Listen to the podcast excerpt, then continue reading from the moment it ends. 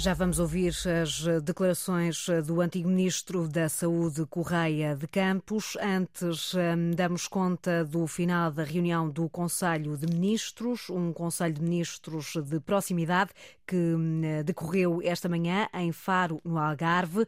Os temas da descentralização e da habitação estiveram em eh, cima da mesa. Nesta altura decorre ainda a conferência de imprensa habitual, no final destas reuniões hum, do governo e foi nesta conferência de imprensa que há instantes o ministro da Saúde, Manuel Pizarro, anunciou que o Algarve vai voltar a ter a delegação regional do INEM.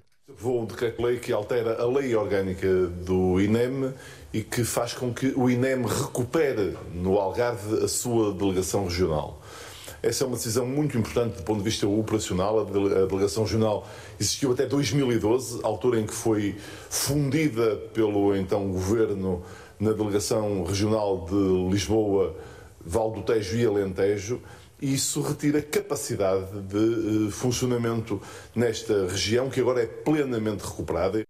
O Conselho de Ministros eh, aprovou hoje eh, este regresso da delegação regional do INEM ao Algarve, uma eh, delegação que existiu no sul do país até 2012, mas que nos últimos 10 anos não esteve em funcionamento no Algarve. Fica, portanto, este, este anúncio do ministro Manuel Pizarro de que o Algarve vai voltar a ter a delegação, uma delegação regional do INEM. Nesta altura, altura decorre ainda a conferência de imprensa do Conselho de Ministros. Falou também já a Ministra da Coesão, Ana Abrunhosa, a dar conta de que o Governo aprovou o diploma que altera a composição das CCDR, as Comissões de Coordenação e Desenvolvimento Regional.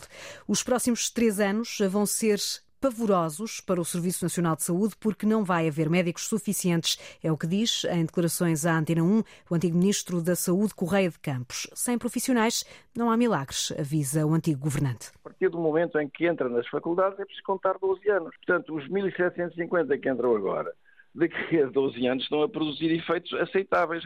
Mas há aqui três anos, até 2025, 2026, que são anos pavorosos, são anos em que vão sair do sistema, portanto, por reforma, mais médicos do que aqueles que entram Uh, do que aqueles que são treinados, uh, formados e que terminam a sua formação. A situação vai continuar, a, a, pelo menos vai continuar assim até 2026. Isso, isso é fatal como o destino.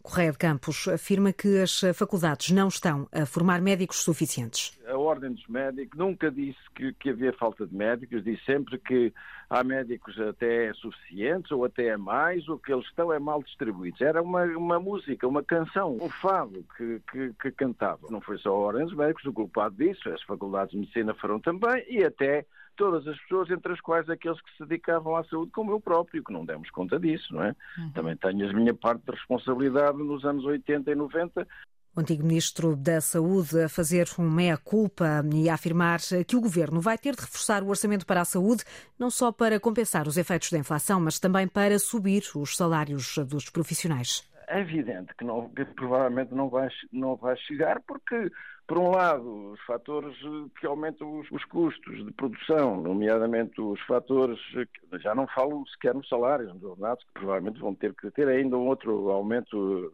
no meio ou no fim do ano. Mas falo de, dos, dos, dos, fatores materiais, dos, dos, consumíveis, não é? E os consumíveis ou, são, subiram todos de preço e, portanto, isso é mais que natural que, haja, que tenha que haver necessidade de um reforço orçamental. Isso não é e não é nenhuma tragédia. É uma, Acha é um que vai acontecer até ao final do ano? Ah, não tenho dúvidas.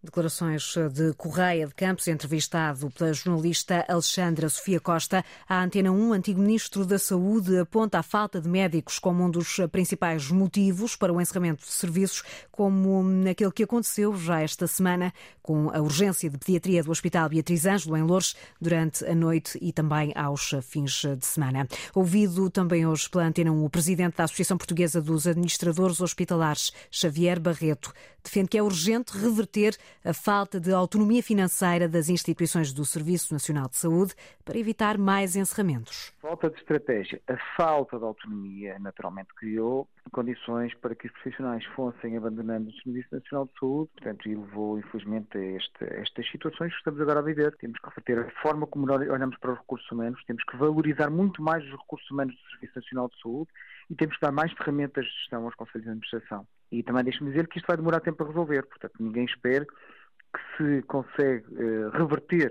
a inação de tantos anos em meio de meses. Isso não é possível.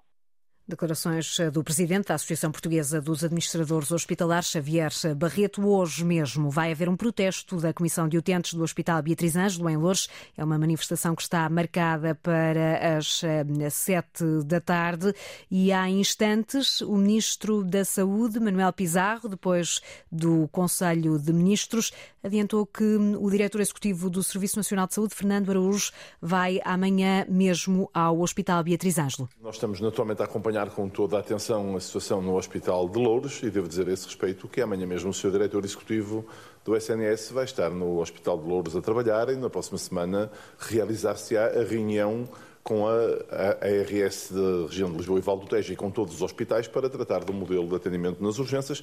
É algo que estamos a acompanhar, tomaremos as medidas que forem necessárias para que as coisas possam funcionar de forma articulada, com qualidade, segurança e previsibilidade em relação aos eh, utilizadores de serviços de urgência, que é isso que é essencial. Garantias deixadas há momentos em Faro, depois do Conselho de Ministros pelo Ministro da Saúde, Manuel Pizarro. Fica também essa informação de que amanhã o diretor executivo do Serviço Nacional de Saúde, Fernando Araújo, vai eh, visitar o Hospital Beatriz Ângelo em Lourdes. Quase 75% dos comboios previstos para hoje não saíram dos carris. Desde a meia-noite e até às duas da tarde, a CP suprimiu 514 comboios dos 690 que estavam programados. O mesmo é dizer que praticamente só estão a circular comboios que fazem parte dos eh, serviços mínimos. Desde segunda-feira que os trabalhadores da CP estão em greve, as paralisações terminam hoje. Os pilotos da Portugália também vão fazer greve. O pré-aviso com a data do protesto vai ser conhecido nos próximos dias. Foi o que decidiram os associados do Sindicato Independente de Pilotos de Linhas Aéreas na Assembleia Geral realizada ontem. De acordo com um comunicado a que a Agência Lusa teve acesso, a paralisação dos pilotos da Portugália foi aprovada por larga maioria. O estabelecimento prisional de Lisboa não precisa de obras, precisa sim de fechar o mais depressa possível. É desta forma que o secretário-geral da Associação de Apoio ao Recluso reage à informação de que um dos refeitórios está encerrado há cerca de um mês devido à queda de parte de um teto. Uma centena de reclusos tem estado, por isso, a fazer as refeições na própria cela. Ouvido pela Antena 1, Vítor Ilharco diz que o estabelecimento prisional de Lisboa já não tem salvação possível. Tudo que se gastar no estabelecimento prisional de Lisboa é mal gasto. Devia estar fechado há décadas, não tem a mais pequena qualidade, um ser humano ali viver. O facto de comerem em, nas celas só é uh, complicado porque as celas também não têm o mínimo de condições. Aliás, há uh, muitos estabelecimentos prisionais onde os reclusos comem nas celas por falta de refeitório. O problema do EPL é que aquilo é uma cadeia medieval onde as celas não têm vidros, onde os, os, os fios elétricos estão descarnados, onde os reclusos têm que meter garrafas de litro e meio de água na sanita para não serem ratos durante a noite, onde há todo o tipo de bicharada, isso é que é eh, problemático. A denúncia de Vítor Chilharco, da Associação de Apoio ao Recluso, no dia em que se sabe que mais de uma centena de reclusos do estabelecimento prisional de Lisboa estão há cerca de um mês a fazer as refeições nas celas. É uma situação que acontece hum, por causa da queda de parte do teto num dos refeitórios, de acordo com uma informação que foi confirmada pela Antena 1, junto da Direção-Geral de Reinserção e Serviços Prisionais. O presidente do PSD não tem dúvidas. Os governos social-democratas foram os melhores da democracia portuguesa. Luís Montenegro falou esta manhã durante a apresentação de um novo livro sobre Francisco Sá Carneiro, onde elogiou Cavaco Silva e Pedro Passos Coelho e onde aproveitou Inês Ameixa para deixar várias críticas aos governos socialistas. Luís Montenegro diz que é suspeito, mas garante que os governos PSD foram os melhores que Portugal já viu. Sinto um orgulho enorme em ser hoje presidente do Partido Social Democrata e olhar para trás ver tantos líderes e tanta gente qualificada, mas ver quatro governos que foram os quatro melhores governos da democracia portuguesa. Cavaco Silva, Durão Barroso, Santana Lopes e Passos Coelho mereceram elogios por parte do atual líder do PSD, que deixa até um desafio aos portugueses. A irem confrontar os resultados da governação que nós fizemos nestas quatro ocasiões com os resultados que o Partido Socialista fez quando assumiu a mesma direção do governo. Nessa comparação com os governos socialistas,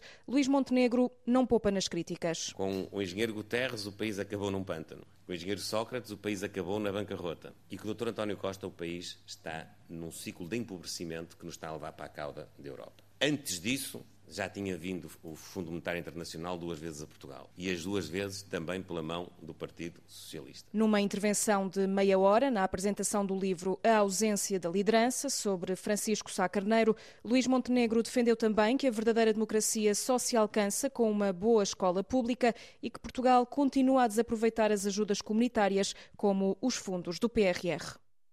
As eh, declarações do presidente do PSD na apresentação de um livro sobre Francisco Sá Carneiro, uma apresentação que decorreu na Biblioteca da Assembleia da República e que contou com várias figuras eh, do Partido Social Democrata, tais como Francisco Pinto Balsemão. A presidente do Banco Central Europeu abriu hoje a porta a novas subidas nas taxas de juro. Em declarações ao canal de televisão espanhol Antena 3, Christine Lagarde adiantou que os aumentos das taxas de juro para conter a inflação devem continuar mesmo depois da subida de 50 pontos base, que está já prevista para a reunião de março. Lagarde não avançou, no entanto, qual deverá ser a dimensão de possíveis aumentos depois hum, desse encontro do Banco Central Europeu, que está agendado